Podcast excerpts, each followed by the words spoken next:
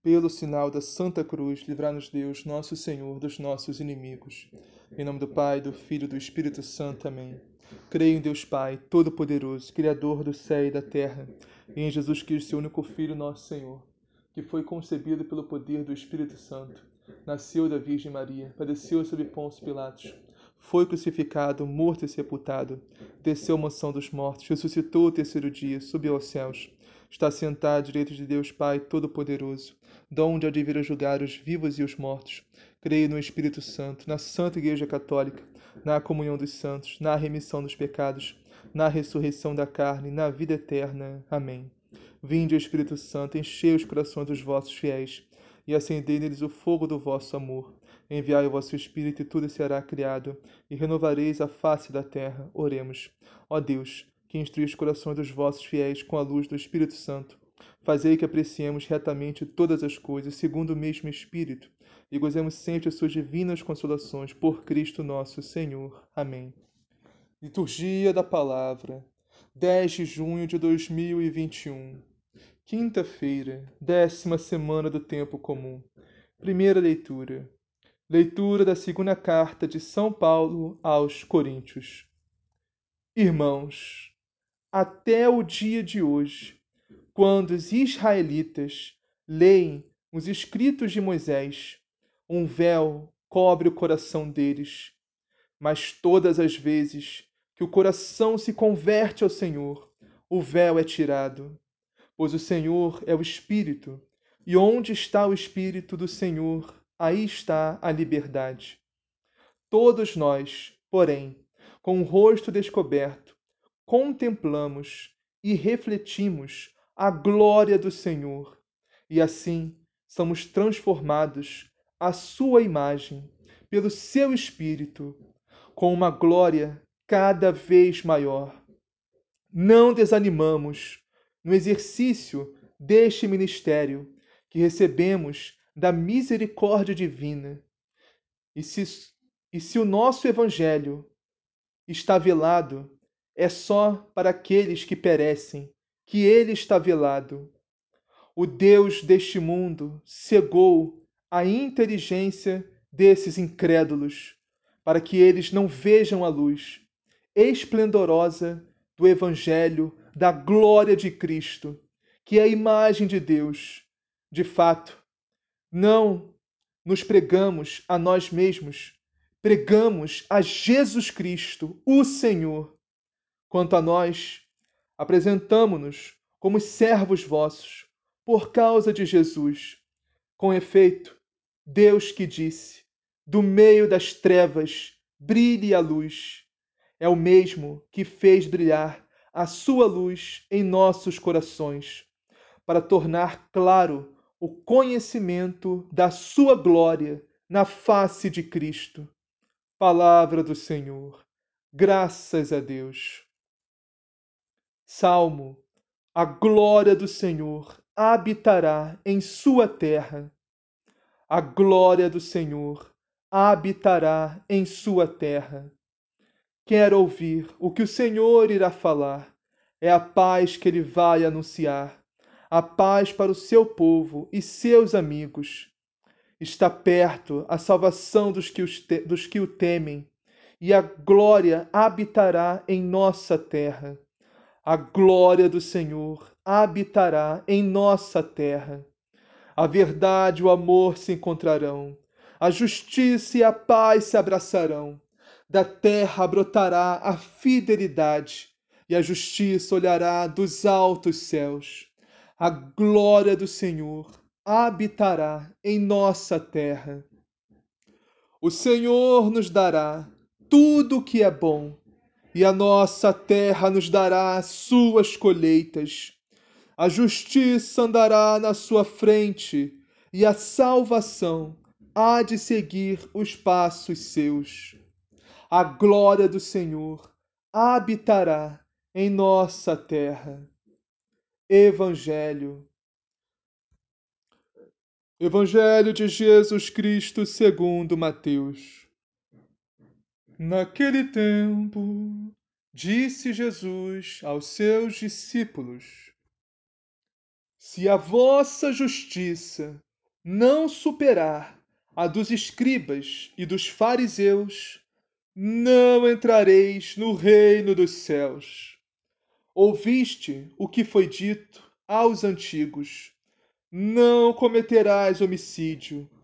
Quem cometer homicídio será réu no julgamento.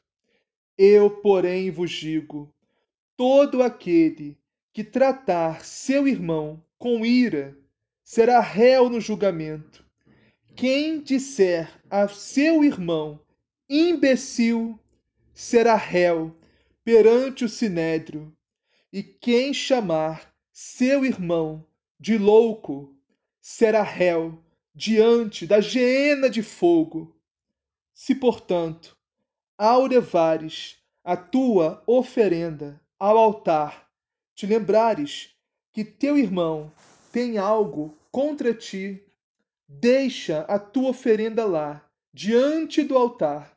Vai primeiro reconciliar-te com teu irmão e então volta para apresentar a tua oferenda. Entra em acordo com teu adversário enquanto estás com ele a caminho. Senão, ele te entregará ao juiz, o juiz ao guarda, e tu serás lançado à prisão. Em verdade te digo: dali não sairás, enquanto não pagares o último centavo. Palavra da salvação. Glória a vós, Senhor. Meus irmãos e minhas irmãs, sei que a primeira leitura de hoje é maravilhosa, mas vamos focar no Evangelho, que está em Mateus, capítulo 5, versículos 20 a 26. Isso porque a primeira leitura de hoje é tão linda que, se fôssemos meditar ela, ia exigir bastante tempo. E ia dar para meditar só um versículo. E esse episódio ia ficar bastante grande. Porque o evangelho também vai nos exigir um pouquinho de tempo, pois é relativamente grande. Então vamos focar no evangelho, que é o principal, a palavra da salvação. E começa assim: Naquele tempo, disse Jesus aos seus discípulos: Se a vossa justiça não for maior que a justiça dos mestres da lei e dos fariseus, vós não entrareis no reino dos céus. Vamos entender esse primeiro versículo que Jesus disse. Muitas vezes, quando lemos esse versículo, nós podemos interpretar assim: ah, os fariseus, mestres da lei, era tudo um monte de gente que não prestava, né? Que, que fingia, né, que cultuava a Deus, mas não estava nem aí para Deus, e que roubava as viúvas, e que não tinha amor e misericórdia pelos outros, e que odiavam Jesus. Então não é tão difícil assim. É fácil, né, ser, mais, ser melhor que os fariseus, ter a justiça, né, viver a justiça melhor do que eles. É fácil, nem precisa me esforçar. Eu não faço mal a ninguém, eu não mato ninguém, eu sou fã de Jesus, eu gosto de ouvir o Evangelho. Mas não é isso mesmo o que Jesus está falando, e não é, não é essa a interpretação correta do que Jesus está falando. Sim, não podemos negar que a grande maioria dos fariseus realmente estava desviado da verdade de Deus, estava longe de Deus. Mas não podemos generalizar isso. Podemos dizer que todo fariseu não prestava. Sim, existiam bons fariseus. Existiam fariseus fiéis a Deus, fiéis ao Deus de Israel. Eram poucos, sim, mas existiam. E é esses que Jesus está nos falando. A justiça tem que ser maior do que a deles. E o que era um fariseu? Um fariseu era um homem conhecedor da lei. Um homem que estudava a palavra, a Sagrada Escritura, conhecia as leis de Deus. Um homem que ensinava a palavra, as Sagradas Escrituras. Era o mestre da lei. Fariseu era um homem que devia ser exemplo para o povo. Então, Jesus não está dizendo nós temos que ser melhores do que os maus fariseus, mas sim que os bons. Sua justiça tem que ser maior que os bons fariseus. Fariseus que ainda observavam a lei de Moisés, a lei de Deus. E Jesus dá o exemplo aqui, meus irmãos. Vós ouviste o que foi dito aos antigos, ou seja, no Antigo Testamento: Não matarás. Quem matar será condenado pelo tribunal. Seja, esse é um dos mandamentos: não matar. E Jesus complementa: Eu, porém, vos digo. Quando Jesus fala isso, eu sei que muita gente vem na nossa mente assim, não, Jesus está agora está mudando a lei.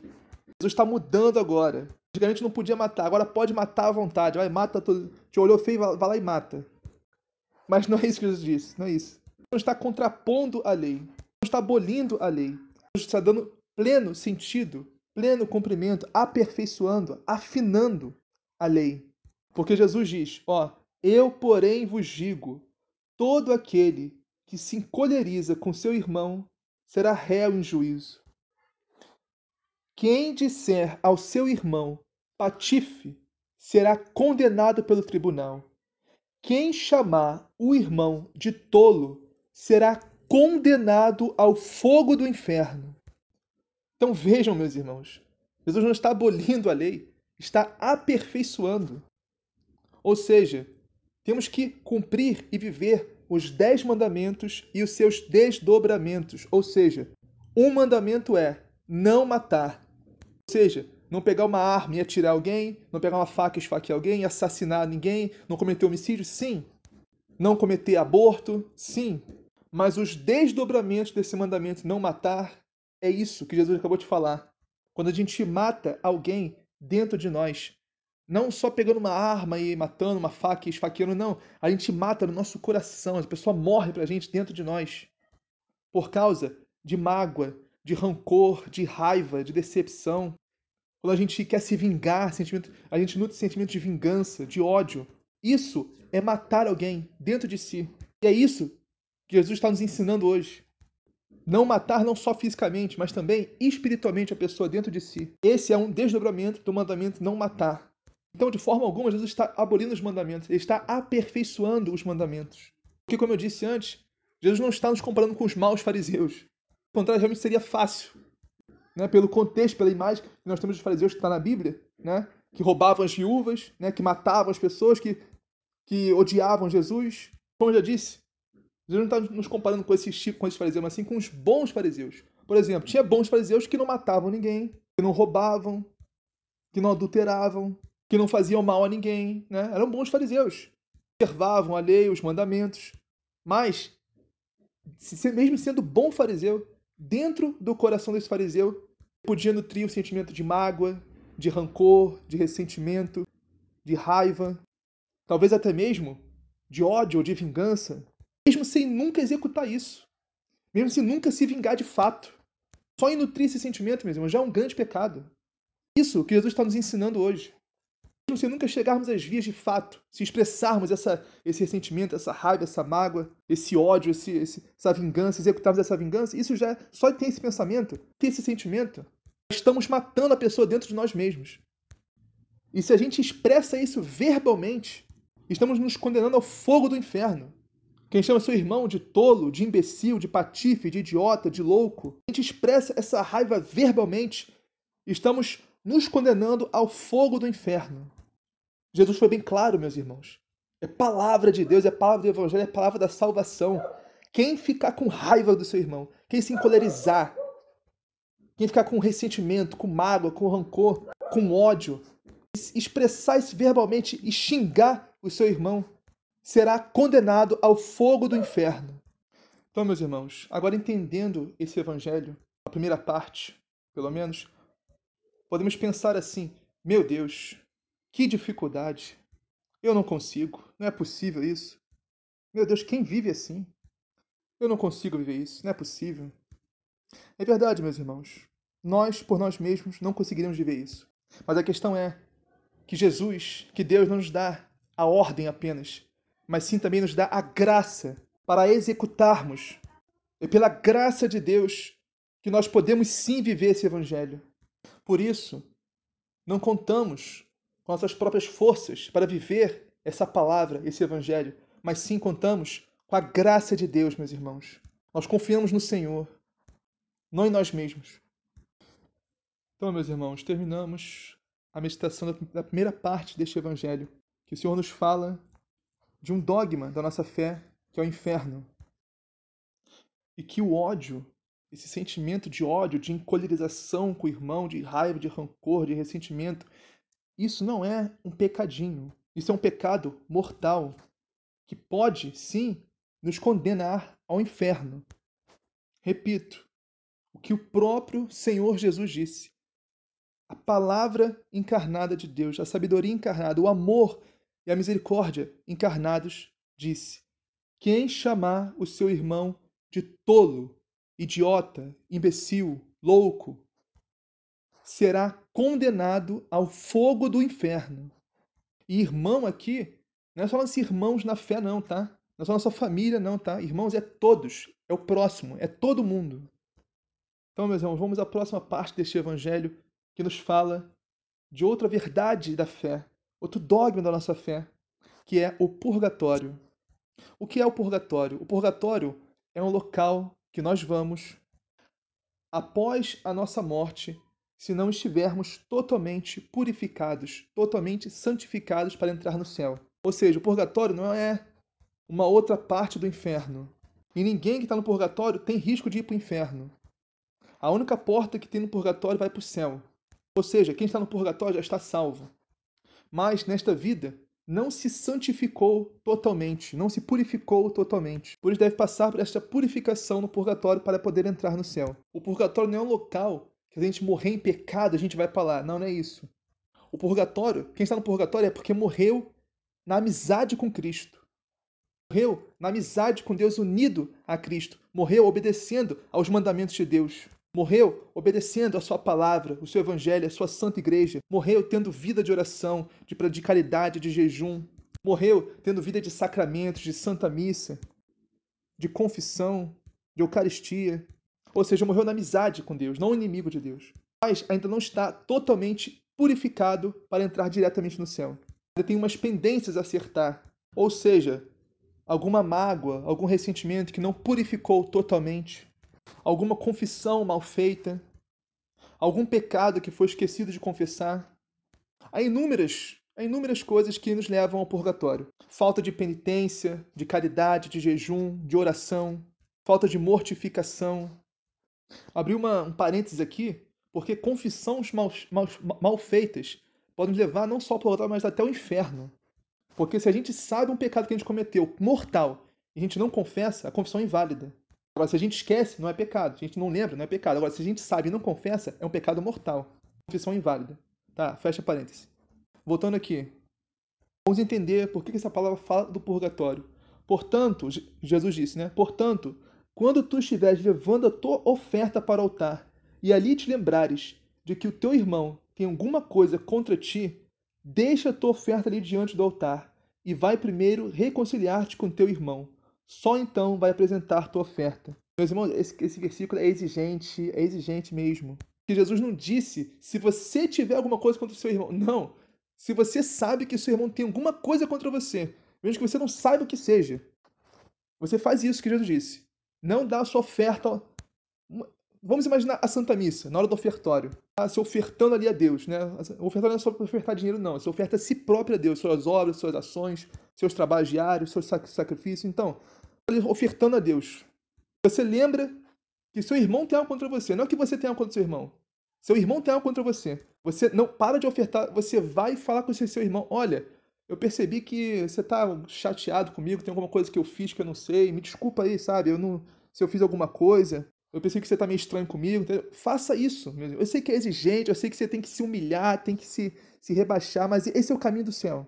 Como diz a palavra, Jesus Cristo se humilhou por isso Deus o exaltou sobremaneira. Se queremos ser exaltados por Deus, temos que nos humilhar também. Não faça isso que Jesus disse, meus irmãos. Se você lembrar que seu irmão, sua irmã, alguém tem algo contra você, deixe a sua oferta diante do altar e vai se acertar com seu irmão primeiro. Depois volta e oferta a Deus que tem que ofertar. Esses dois últimos versículos falam mais claramente do purgatório. Procura reconciliar-te com teu adversário, enquanto caminha contigo para o tribunal. Senão, o adversário te entregará ao juiz, o juiz entregará. Ah, não, vou voltar aqui para. Vou, vou parar em tribunal. Então, procura reconciliar-te com teu adversário enquanto caminha contigo para o tribunal. E que tribunal é esse? É o tribunal de Cristo, meus irmãos. É o dia do nosso julgamento, seja ele final ou particular. Não, só uma correção. É o particular, é o juízo particular, porque no final não vai ter mais purgatório. Então, é nosso juízo particular. Assim que a gente morre, somos julgados, vamos para o tribunal de Cristo. Diante de Deus somos julgados. Tudo que nós fizemos, deixamos de fazer aqui nessa terra, nessa vida. Ó, procura reconciliar-te com teu adversário enquanto caminha contigo. Ou seja, esta terra, esta vida, este mundo é um caminhar, meus irmãos, é um caminhar. Estamos caminhando em direção a Deus. Estamos caminhando em direção ao nosso julgamento. Ou seja, após a nossa morte, somos julgados. Diretamente julgados. Só tem dois destinos que podemos, podemos ir: salvação eterna ou condenação eterna. Ou céu ou inferno. Porque o purgatório está dentro do céu, entre aspas. Porque o purgatório é um, é um pré-céu. Não que o purgatório tenha alguma coisa parecida com o céu, muito pelo contrário, parece muito mais com o inferno. É um local de muito sofrimento, de muita dor, de muita tortura. Nos purificarmos para entrarmos no céu. Mas não existe porta para o inferno que sai do purgatório. No purgatório só vai direto para o céu. Mas Deus não quer que nós vamos para o inferno e nem para o purgatório. Deus quer que a gente vá direto para o céu. Mas, meus irmãos, isso é dificílimo. É inimaginavelmente difícil. Alguns pouquíssimos santos da igreja que ela reconhece que sim, foram direto para o céu. Mas essa é a nossa meta, meus irmãos. Essa tem que ser a meta da nossa vida. Ir direto para o céu. Para isso temos que ser santos, não outro, outro caminho. Não temos que ter como meta o purgatório. Temos que ter como meta o céu. Se caímos no purgatório, paciência, mas temos que ter como meta o céu.